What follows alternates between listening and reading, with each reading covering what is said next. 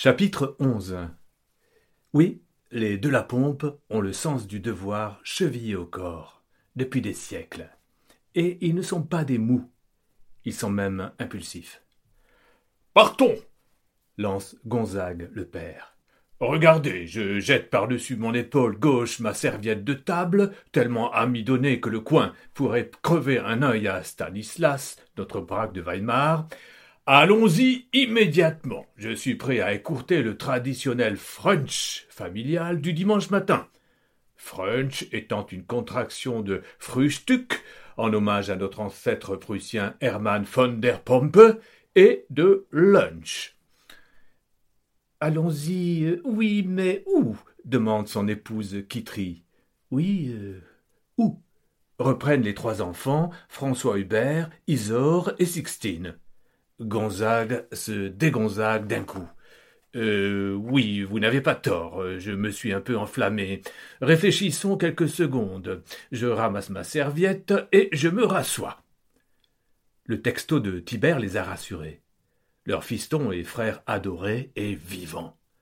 Mais il les a bouleversés aussi, car il vient de leur apprendre qu'Archambault, le roi du roulement à billes, est en garde à vue avec son épouse, alors qu'il est innocent. Il s'est fait rouler dans la farine, il faut lui porter secours. Il s'agit de montrer à la face du monde que la fameuse solidarité des riches n'est pas une fable. Ah, il est facile d'être solidaire quand on ne possède presque rien, peste le comte. Quand les pauvres se serrent les coudes, ce n'est que par intéressement. Nous, les riches, au contraire, sommes solidaires par pure grandeur d'âme. C'est toute la différence. Et en disant cela, je projette légèrement mon plexus vers l'avant, en bref, je bombe le torse. Père, hasard de Sixtine, pourquoi ne faites-vous pas la différence entre l'oral et l'écrit quand vous parlez? Ça fait bizarre des fois. Euh, ma fille, sachez que. Ah, cessez les interrompt Kitry. Ce n'est pas le moment de vous chamailler. Euh, il faut délivrer les Archambault et rétablir leur honneur. Sans oublier cette femme qui est en danger. Certes, elle n'est que la mère de la cousine d'un ami de Tibère, ce qui fait un peu loin, je l'avoue, mais elle s'appelle Antoinette. Oui, rugit Gonzague, comme la reine Marie-Antoinette, à qui les pauvres, justement, ont coupé la tête le 16 octobre 1793, et qui, à la veille de son exécution, écrivait encore Je pardonne à tous mes ennemis le mal qu'ils m'ont fait. Ah tiens, j'en chiale. Bon, euh, nous partons, reprend Kitry, le temps que je vous l'autre aile de la Citroën en la sortant du garage, et nous aurons trouvé où il faut aller. Les trois enfants quittent à regret la table du French. Isor attrape à la sauvette une feuille d'artichaut de Jérusalem, Sixtine une tranche de carpaccio de saumonette, et François Hubert un bloc de pain viking d'un demi-kilo. Au commissariat, décide la comtesse. Je ne vais pas faire dans la dentelle. Ils vont voir de quel bois je me chauffe. Euh, non, chérie, s'écrie Gonzague. À l'aéroport. Nous partons aux Bermudes. C'est là-bas que ça se tient. Celui qui est la cause de tout s'appelle Sébastien Cloportin, dit le loustic. Il a trompé les Archambault et enlevé euh, la reine Antoinette afin de l'utiliser comme couverture sans se priver sans doute de la glisser euh, sous la sienne de couverture. il l'a emmené aux Bermudes, où il compte bien blanchir au casino l'argent volé à notre cher ami Jean Hector. Fonçons Tibère a réussi à expliquer tout ça dans un petit texto de rien du tout s'étonne Sixtine à l'oreille de son frère. Oh, oui, explique François Hubert en crachotant des miettes humides et noirâtres. Il a dû utiliser ses deux pouces et y aller à fond les ballons. À propos, ne craignez rien pour Tibère, reprend le comte. Il m'a assuré qu'il n'avait pas besoin de nous pour se tirer d'affaire. Là-dessus, je me tais car je n'ai aucune idée de ce que nous allons faire aux Bermudes, et je ne veux pas inquiéter les membres de ma famille que j'entraîne dans cette folie, d'autant plus que je suis en train de parler à voix haute et qu'ils entendent tout. Kitry pousse le moteur dans les aigus. Elle adore rouler la vitre ouverte et sentir le vent dévaster son brushing. La vie sauvage. L'aéroport Tommy Ungerer est très calme en cette matinée dominicale. La tribu de la pompe traverse le hall numéro 1 au pas de charge et s'arrête au comptoir de la compagnie Cash Escape. Appelez-moi le maître d'hôtel. Je veux dire le, commandant de bord, euh, ordonne Gonzague. On file aux Bermudes, car je suis impatient d'être sur le terrain et de passer à l'action. Et je glisse nos passeports sur le comptoir. Monsieur de la pompe, c'est bien ça? interroge l'employé. Le regard noir de Gonzague lui remet aussitôt les idées en place et elle se corrige d'elle-même. Euh, euh, pardon, bredouille-t-elle. Euh, monsieur le comte Gonzague de la Pompe, vous avez des bagages? Aucun.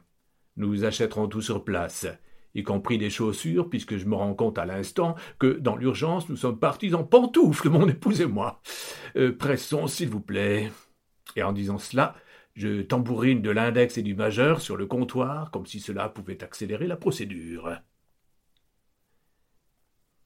C'est la première fois que tu montes dans un jet privé? demande Linda en serrant ses doigts autour de sa flûte de champagne. L'appareil vole au-dessus des nuages que le soleil éclaire d'une lumière chaude. C'est la première fois que je monte dans un avion tout court, répond Ambre. En fait, non, c'est la deuxième.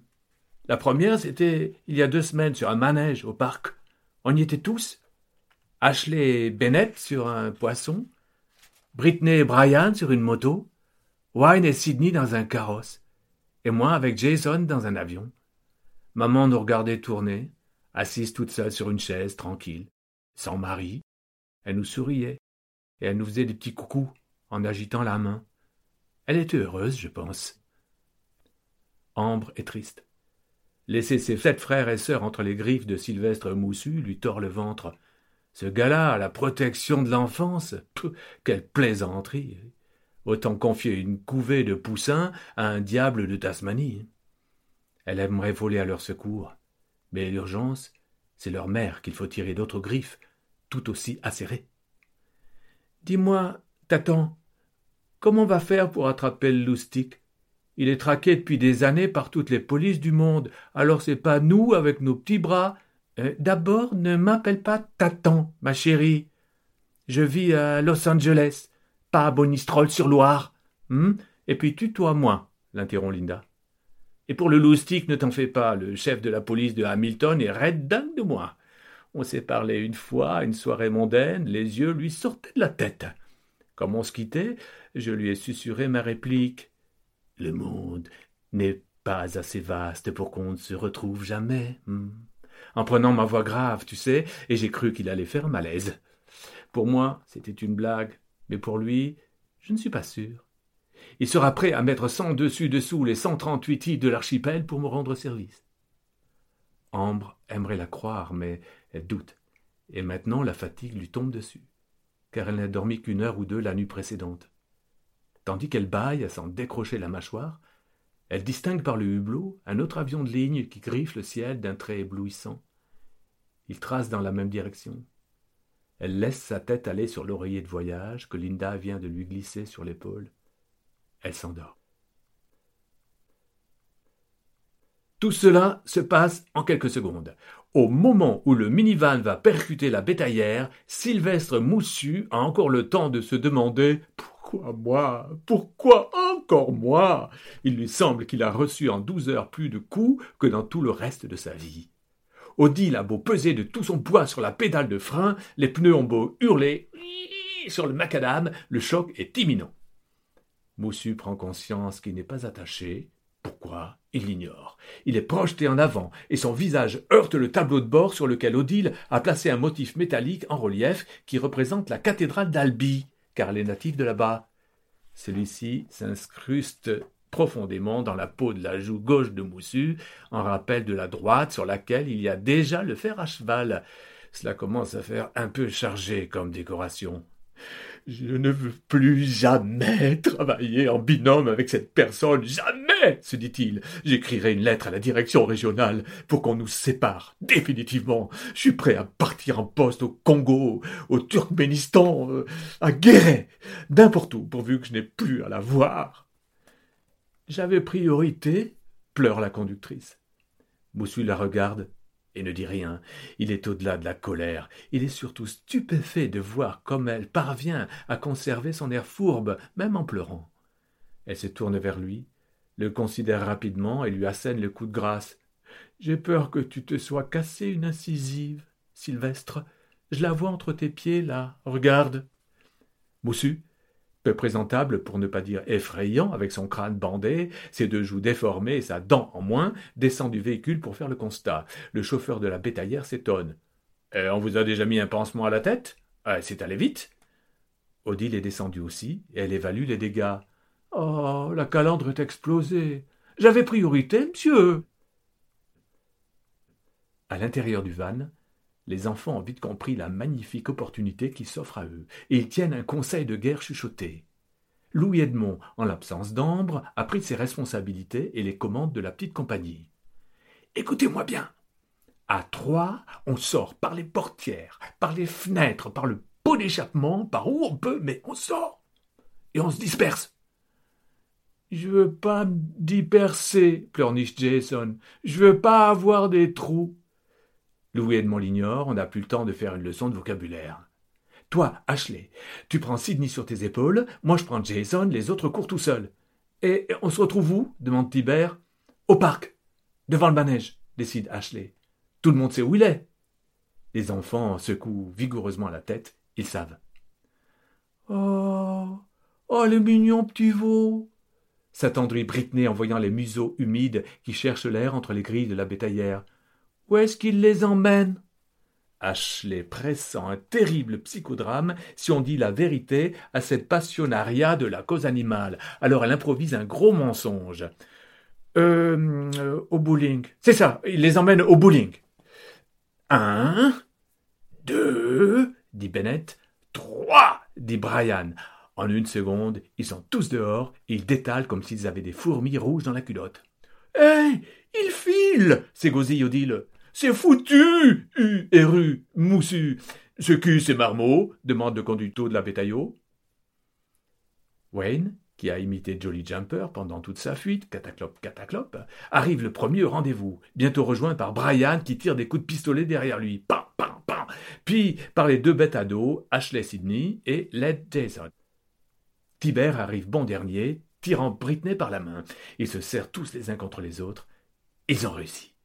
Ils ont échappé aux adultes ils les ont semés, sans leur grande sœur. Ah, comme elle serait fière d'eux si elle les voyait. Il n'y a pas de manège? Note Britney.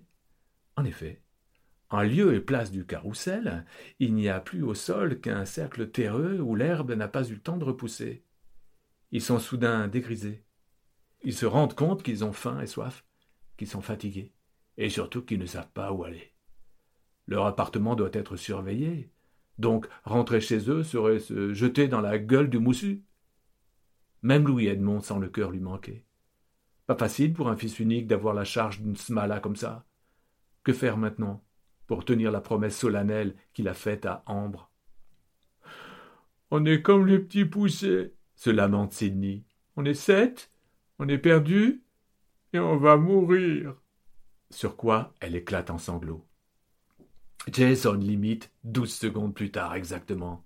Mais non, enfin, réagit Bennett. Non, d'abord on n'est pas sept, mais neuf, et puis, euh, et puis, euh, on est perdu, peut-être, et c'est vrai qu'on va sans doute mourir, mais, mais, euh, bah, comme il ne trouve rien de rassurant à dire, il se met à gargouiller et il lâche enfin un hurlement de désespoir qui rappelle, en plus long et en plus fort, celui de l'élève de petite section abandonné par sa maman le jour de la rentrée.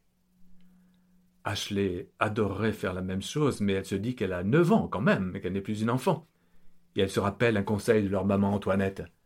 Quand rien ne va, il suffit parfois de se donner un petit objectif et de le réaliser, en s'appliquant bien ou alors de se faire un menu plaisir, en en profitant bien. Bon, dit-elle, écoutez-moi. Nous allons rassembler notre argent de poche et acheter quelque chose à la buvette là-bas. Un Coca-Cola pour sept, par exemple. Ça vous dit? Jason n'est pas d'accord. Si on boit comme on est dit percé, ça va gicler par les trous. Ah, les autres l'ignorent, mais une minute plus tard, après avoir retourné toutes leurs poches, compté et recompté, les adamantins doivent se faire une raison, ils disposent de neuf centimes d'euros. Louis Edmond, Tibère, c'est le moment de faire péter l'oseille, les gars. De faire quoi? Bah, d'abouler la thune, la caillasse, le flouze. S'emporte Ashley. Me dites pas que vous avez pas des tonnes d'argent de poche. Les deux garçons échangent un regard navré. Hein, tout est placé sur un compte épargne depuis ma naissance, explique Tibère. Ah, je ne sors jamais avec du liquide, avoue Louis Edmond en baissant la tête. C'est le chauffeur qui paie chaque fois que je m'achète quelque chose. Les autres les considèrent un instant, sidérés, comme s'ils avaient affaire à un duo d'extraterrestres demeurés. Et si on chantait propose Britney d'une voix hésitante. Il y a plein de gens qui se baladent dans le parc. Ils nous donneraient peut-être des pièces? On n'a qu'à se mettre là, sous ce grand arbre, à l'ombre, et on verra. Bonne idée décrète Ashley.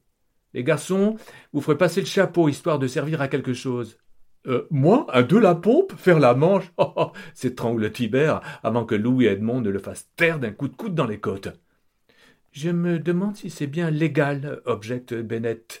En principe, une autorisation en mairie euh, ou en préfecture et. Ils s'alignent par rang de taille, comme à leur habitude. Il manque Ambre, bien sûr, mais ça fait tout de même un magnifique dégradé.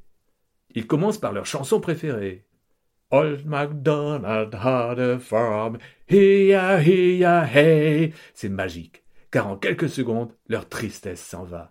Au premier mou mou de la vache, Jason éclate de rire et ne peut même plus chanter. Et à chaque cri d'animal, c'est reparti. Le wouf wouf du chien, augmenté des grimaces de Wayne, le fait s'étrangler que c'en est presque inquiétant.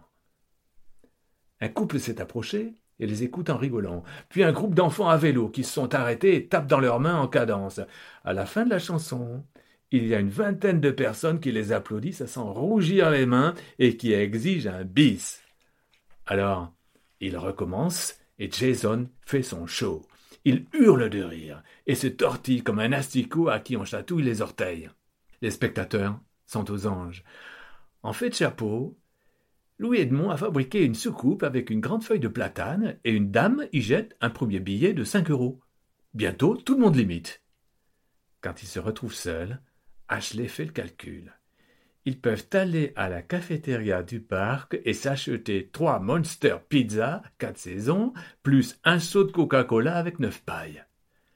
Mais l'événement, c'est ce jeune type en jean et t-shirt qui promène son bébé attaché sur sa poitrine. Bravo les enfants, j'ai adoré. Vos parents sont dans le coin? Euh, non, répond Ashley, ils sont en conférence. Elle ne sait pas d'où lui est venue cette idée, mais il lui semble que ça fait hyper sérieux. Où ça? Elle fait un vague signe en direction du centre-ville. Euh, par là-bas. Et euh, c'est quoi comme conférence? Bennett vient au secours de sa sœur. C'est. Euh, c'est sur la, la délinquance financière chez les bonobos. Le gars rigole et n'insiste pas. Bon, vous leur donnerez ceci de ma part et vous leur direz de m'appeler sans faute dès qu'ils le pourront. C'est promis? Ashley promet. Avant de fourrer la carte de visite dans la poche arrière de son jean, elle y jette un coup d'œil. C'est en anglais, mais tout le monde est capable de comprendre le mot production.